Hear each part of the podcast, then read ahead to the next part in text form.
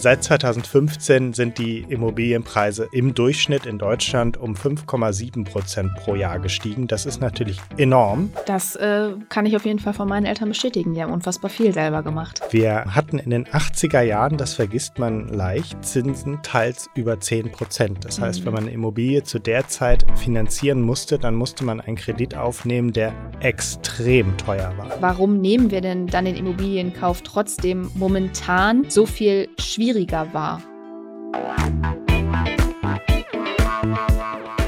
Herzlich willkommen zu einer neuen Folge Finanzfluss exklusiv. Viele Menschen haben ja den großen Wunsch, irgendwann mal ein eigenes Haus zu kaufen oder eine Eigentumswohnung, die eigenen vier Wände zu besitzen, in denen man dann im Prinzip tun und lassen kann, was man möchte. Aber wenn man sich dann mal die aktuellen Preise von Immobilien und die Finanzierungsmöglichkeiten ansieht, hat sich der Traum für einige dann auch schon wieder recht schnell ausgeträumt. Gleichzeitig hat man vielleicht den Eindruck, dass die Generation unserer Eltern noch viel leichter Immobilien kaufen konnte, auch weil der Kauf oder der Bau vom Eigenheim in der Generation ja noch viel verbreiteter gewesen zu sein scheint. Stellt sich aber trotzdem die Frage, wie hat das unsere Elterngeneration damals eigentlich geschafft? Waren Immobilien früher vergleichsweise günstiger oder sind es vielleicht gar nicht die Immobilienpreise, die gestiegen sind, sondern ganz andere Kostenpunkte? Markus hat sich mit genau diesen Fragen beschäftigt und recherchiert und wir sprechen jetzt über das, was er herausgefunden hat. Viel Spaß!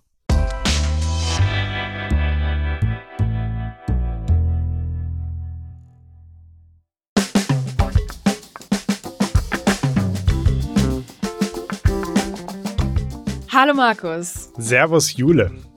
Servus, so sind wir noch nie gestartet, glaube ich. Wir wollen heute die Frage klären, ob es stimmt, dass Immobilien früher, zu Zeiten unserer Eltern, sage ich jetzt mal, erschwinglicher waren und, falls es so ist, woran das eigentlich wirklich liegt. Schauen wir am besten, würde ich sagen, als erstes mal direkt auf die Preisentwicklung. Sind Immobilien so viel teurer geworden als früher? Also, wenn wir uns die Preise angucken, dann kommt man natürlich zu der Annahme, die Immobilien waren früher deutlich günstiger und mhm. unsere Eltern konnten sich die Immobilien deutlich leichter leisten. Wir kennen alle diese Statistiken. Ah, das Haus von unseren Eltern kostete damals, keine Ahnung, einen hohen fünfstelligen Betrag und kostet heute einen mittleren sechsstelligen Betrag oder ähnliches wir quantifizieren das jetzt mal. Wir haben uns Daten von der OECD genommen. Die hat das nämlich mal untersucht. Darauf stützen sich fast alle Statistiken jetzt in dieser Podcast-Folge. Und wenn wir uns die Immobilienpreise seit 1980 angucken, dann sind die um 160 Prozent gestiegen. Das heißt, im Schnitt kosten Immobilien heute 2,6 mal so viel wie 1980. Das ist aber, das klingt erstmal viel auf das Jahr gerechnet, gar nicht so eine hohe Steigerung. Genau, ich wollte gerade sagen, ist ja einiges vergangen seitdem an Jahren, würde ich sagen. Genau. Ähm, 160 Prozent in 43 Jahren. Wenn man den Zinseszinseffekt rückwärts rechnet, kommt man auf 2,2 Prozent mhm. pro Jahr. Das ist jetzt nicht die stolzeste Rendite. Und die ist vor allem relativ ähnlich wie die durchschnittliche Inflationsrate, die seit wir hier nehmen wir jetzt zwei unterschiedliche Zeiträume, 1991 um 2,1 Prozent pro mhm. Jahr gestiegen ist. Und man könnte sich natürlich jetzt auch andere Zeiträume angucken. Wir gucken jetzt immer seit 1980, aber je nachdem, welche Abschnitte man nimmt, kommt man natürlich zu unterschiedlichen Annahmen. Inflationsbereinigt entspricht die Preissteigerung einer Steigerung von nur 11 Prozent seit 1980 oder 0,3 Prozent pro Jahr. Und dann, wenn wir über Immobilien reden, kann man natürlich auch nicht den Elefant im Raum ignorieren, nämlich die Preissteigerung in den letzten mhm. Jahren. Äh, seit 2015 sind die Immobilienpreise im Durchschnitt in Deutschland um 5,7 Prozent pro Jahr gestiegen. Das ist natürlich enorm. 3,1 Prozent, wenn man die Inflation abzieht. Und ähm, ja, im vergangenen Jahr von 2022 bis 2023 sind sie um fast 7 Prozent, 6,8 Prozent runtergegangen. Oder, wenn man die hohe Inflation jetzt noch abzieht, dann kommt man auf minus 13,9 Prozent. Soweit erstmal die Zahlen. Okay, heißt, ich fasse zusammen, Immobilien sind jetzt im letzten Jahr wieder günstiger geworden. Seit den 80ern sind sie aber im Preis gestiegen, aber eigentlich ja fast genauso wie die Inflation eben auch. Am Preis allein dürfte es also nicht liegen, dass wir ja es so wahrnehmen, als würden Immobilien weniger erschwinglich sein. Und ja, bei der Frage, ob ich mir jetzt ein Haus leisten kann, kommt es ja auch nicht nur auf den Preis an, den ich zahlen muss, sondern natürlich auch auf das, was ich an Einkommen habe, um den Kauf dann zu finanzieren. Also das Verhältnis vom Einkommen zur Höhe von Immobilienpreisen. Denn wenn die Immobilienpreise natürlich stärker steigen als das Einkommen, kann ich mir mit der Zeit dann natürlich weniger Haus leisten oder Wohnung, was auch immer ich mir kaufen möchte. Umgekehrt aber, wenn das Einkommen stärker steigen würde als Immobilienpreise, könnte ich mir mehr leisten. Wie sieht es denn damit aus, mit diesem Verhältnis zwischen Einkommen und Immobilienpreisen? Ja, genau. Also ich hatte ja eben Preise um Inflation bereinigt. Die Inflation mhm. ist da natürlich nicht zwingend aussagekräftig, denn ähm, viel interessanter, wie du bereits sagtest, ist das Einkommen. Da gibt es von der OECD aber tatsächlich auch einen Index, der das Verhältnis aus Immobilienpreis und Einkommen pro Kopf zeigt. Das habe ich mir auch seit 1980 angeguckt und das zeigt, dass bis 2010 die Immobilien peu à peu immer erschwinglicher geworden sind, weil die Einkommen stärker gestiegen sind als die durchschnittlichen Immobilienpreise.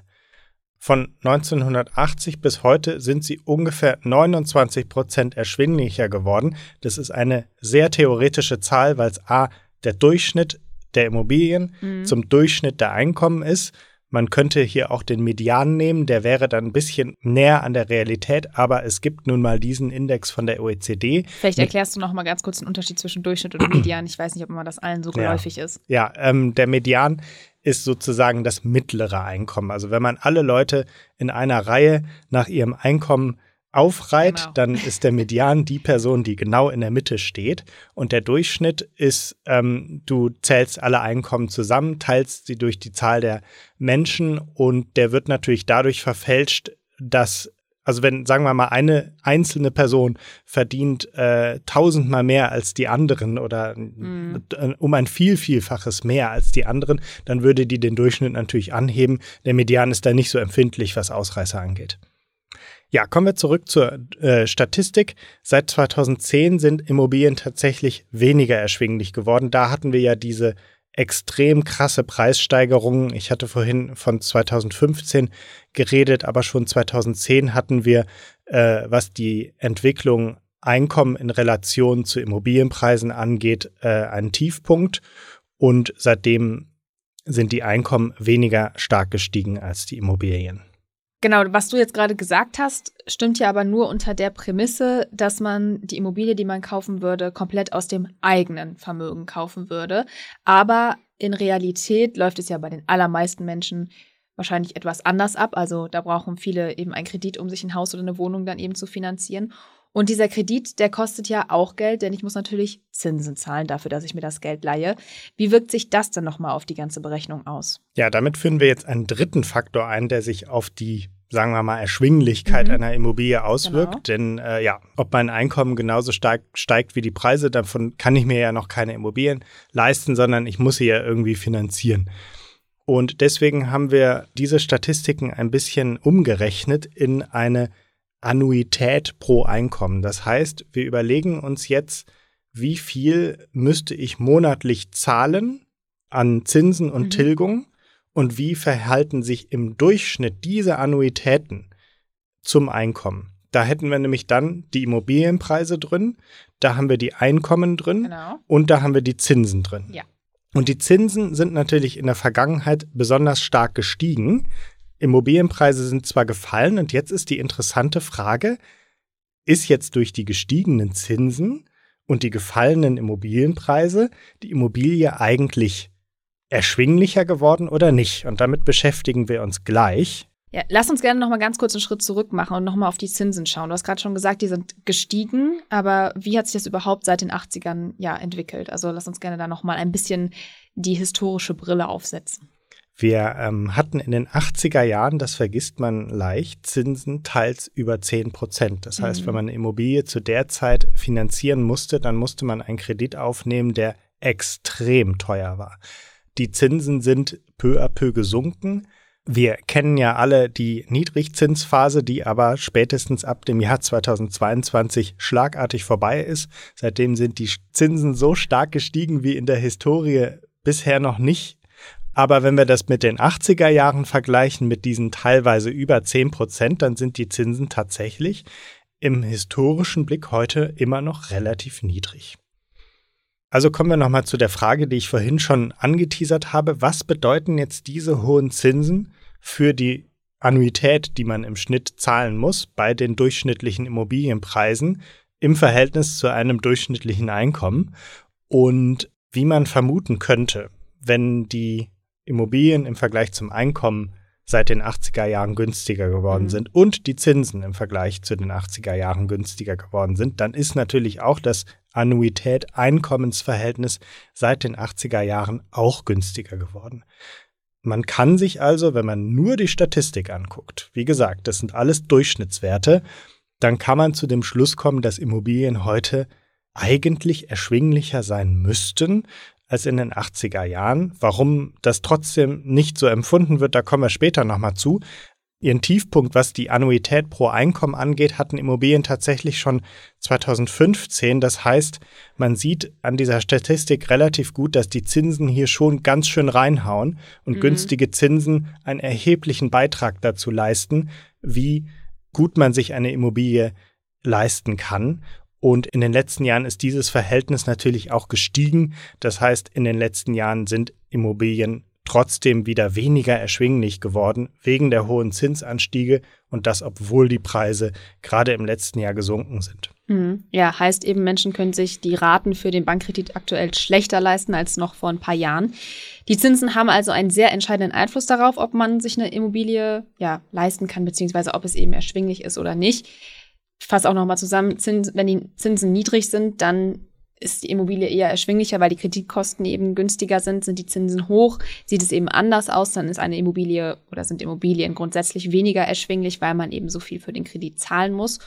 Und daraus folgt ja, wie du schon gesagt hast, Immobilien sind heute erschwinglicher als noch in den 80er Jahren, wenn man jetzt nur auf diese Zahlen schaut. Ja, das gilt zumindest im Durchschnitt. Von so einer Statistik kann man sich natürlich am Ende trotzdem keine Immobilie kaufen. Und wenn ich jetzt mit solchen theoretischen Aussagen im Freundeskreis ankomme, dann bringe ich natürlich die einen oder anderen trotzdem in Wallung, denn ja, hier in der Großstadt haben wir alle Schwierigkeiten, irgendwie an eine Immobilie zu kommen, wenn wir es dann wollen.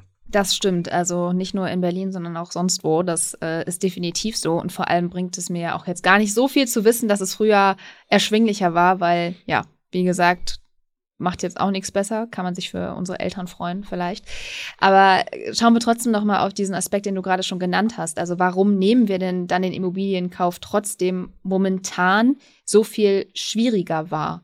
Ähm, da gibt es sehr viele unterschiedliche Gründe, die in diesen Statistiken auch nicht auftauchen. Die Statistiken zeigen, wie gesagt, den bundesweiten Durchschnitt und es mhm. gibt da natürlich viele regionale Unterschiede. Also Berlin ähm, da sind Köln, ja. Düsseldorf, äh, man könnte alle Großstädte jetzt aufzählen.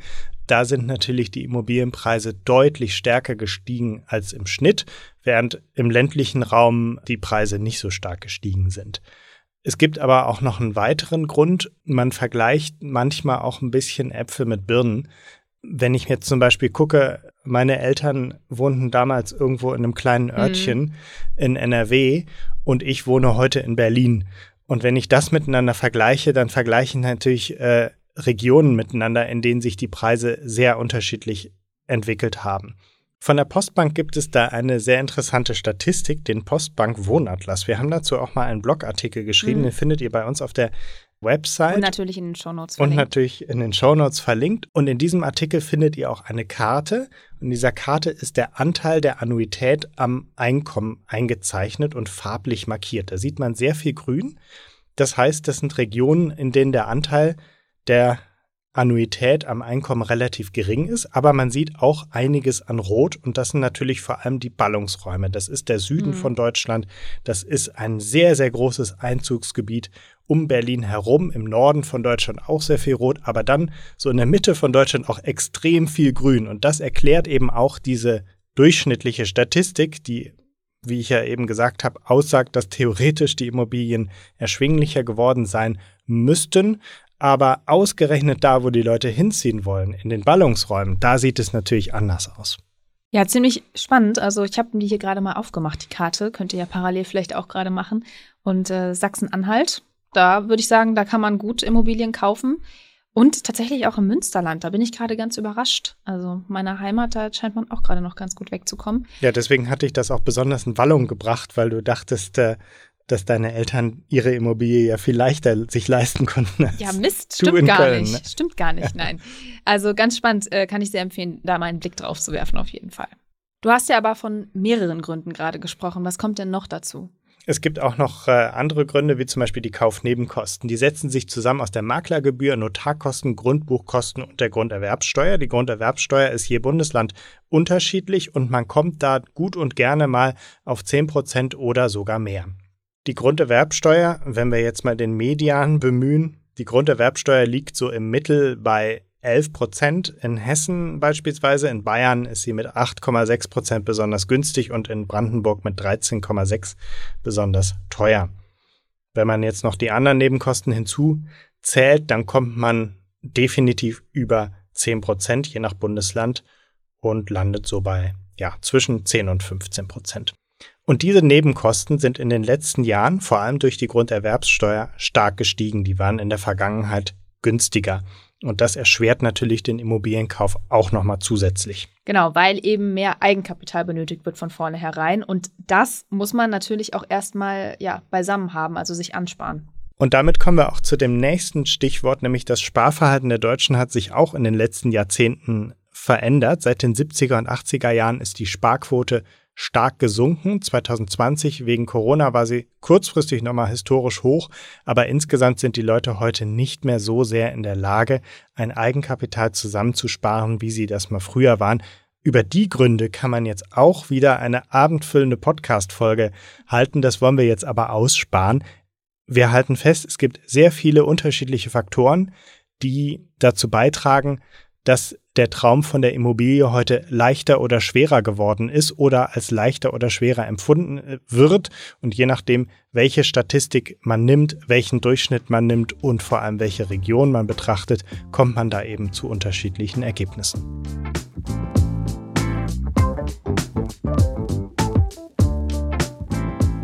Also fasse ich nochmal zusammen wenn man sich den Traum von der eigenen Immobilie erfüllen möchte, dann sollte man möglichst früh anfangen, ja, Eigenkapital zusammenzusparen, also eine hohe Sparquote haben, wenn man wirklich diesen Wunsch hat. Zum Beispiel mit einem ETF-Sparplan oder auch mit einem Festgeldkonto, je nachdem, wie man den Kauf dann auch zeitlich plant. Um das passende Festgeldkonto zu finden, könnt ihr natürlich auch sehr gerne in unseren Festgeldvergleich reinschauen, also mal Festgeldvergleich Finanzfluss googeln. Außerdem gibt es eben diese regionalen Unterschiede, was die Immobilienpreise angeht, auch aktuell eben, dass man eben in Metropolen gerade viel, viel mehr zahlen müsste, muss als auf dem Land. Und da ist es natürlich dann gut, wenn man kompromissbereit sein kann und jetzt nicht in den beliebtesten Lagen kauft. Ist natürlich die Frage, ob man das möchte, weil die meisten Leute wollen irgendwie in der Nähe von der Arbeit wohnen. Ist natürlich klar, dass man da irgendwie schon Ansprüche an die Lage hat. Aber es sind eben gerade diese Ballungsräume, die eben sehr, sehr viel teurer geworden sind in den letzten Jahren. Ja, und es gibt natürlich noch einen Aspekt, den man in keiner äh, Statistik abbilden kann. Das ist die sogenannte Muskelhypothek. Wenn man in der Lage ist, seine Immobilie selber herzurichten, selber zu sanieren oder da einfach sehr viel Arbeit reinzustecken, dann macht das den Kauf beziehungsweise die Folgen von dem Kauf, nämlich die Sanierung, die dann erstmal mhm. stattfindet, deutlich günstiger. Und vielleicht ist das auch ein Grund, wieso sich unsere Elterngeneration am Ende doch das leisten konnten, was wir uns heute nicht leisten. Das äh, kann ich auf jeden Fall von meinen Eltern bestätigen. Die haben unfassbar viel selber gemacht. Weiß ich nicht, ob ich das heute so könnte. Ja. Wahrscheinlich schon. Aber wenn man muss, dann muss man. Aber das ist natürlich ein wichtiger Faktor auch nochmal. Halten wir aber grundsätzlich noch einmal fest. Also bundesweit und historisch betrachtet sind Immobilien aktuell im Vergleich zu den 80ern eher erschwinglich. Auch die durchschnittliche Annuität ist seit den 80ern immer günstiger geworden im Verhältnis zum Einkommen gesehen. Ja, verantwortlich dafür sind dann eben die viel günstigeren Finanzierungszinsen heutzutage. Du hattest eben gesagt, in den 80ern hatten wir teilweise 10 bis 12 Prozent Zinsen. Und wie gerade schon gesagt, wer kaufen will, der fängt am besten so früh wie möglich an zu sparen, um eben Eigenkapital aufzubauen. Und wer dann noch zu günstigen Konditionen kaufen will, der sucht am besten nicht in Berlin, München, Hamburg oder Köln, sondern abseits der Ballungsräume. Oder bleibt zur Miete wohnen, wie wir wahrscheinlich. Ja, das könnte passieren. Danke dir für die Infos, Markus. Danke dir.